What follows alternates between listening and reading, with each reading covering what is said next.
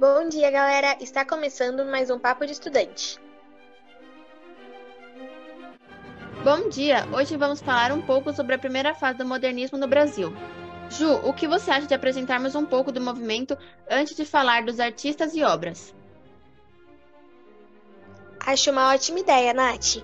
Bom, o intuito desse movimento era construir uma identidade nacional de uma forma verdadeira, sem idealizar. Ou seja, não se preocupam com o padrão estético e acaba se relacionando com algumas vanguardas europeias, como o cubismo e o surrealismo.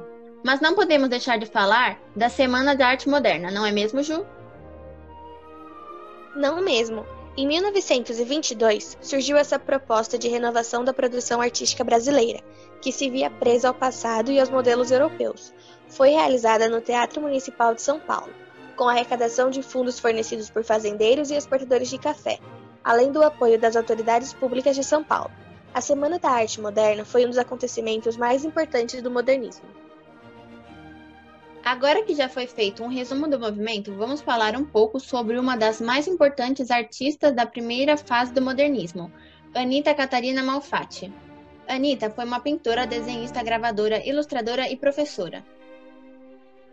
Ela foi uma das artistas que expôs seus trabalhos, totalizando 20 telas, qual se destaca O Homem em Amarelo, e é sobre essa obra que vamos discutir hoje.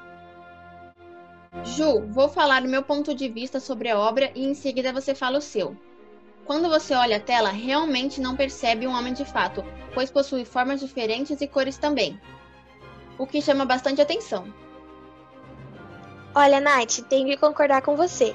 As cores e as formas acabam fugindo mesmo do que a população estava habituada a encontrar. Nessa obra, eu senti bastante a presença do cubismo, há bastante formas geométricas espalhadas por ela. Percebi isso também, mas ao meu ver, o surrealismo se destaca mais. Mas acredito que não é possível encaixar essa obra em apenas uma dessas vanguardas.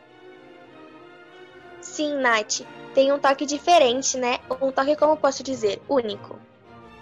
Aí, Ju, uma coisa que pude perceber nas obras da Anitta foi que ela usa cores puras e vibrantes para expressar temas do cotidiano. Isso é uma característica bem marcante dela, é como uma marca registrada. Sem sombra de dúvidas, Ju. Bom, nós ficamos por aqui. Muito obrigada. Se quiserem saber o nosso próximo assunto, fique ligadinho. Um beijo e obrigada!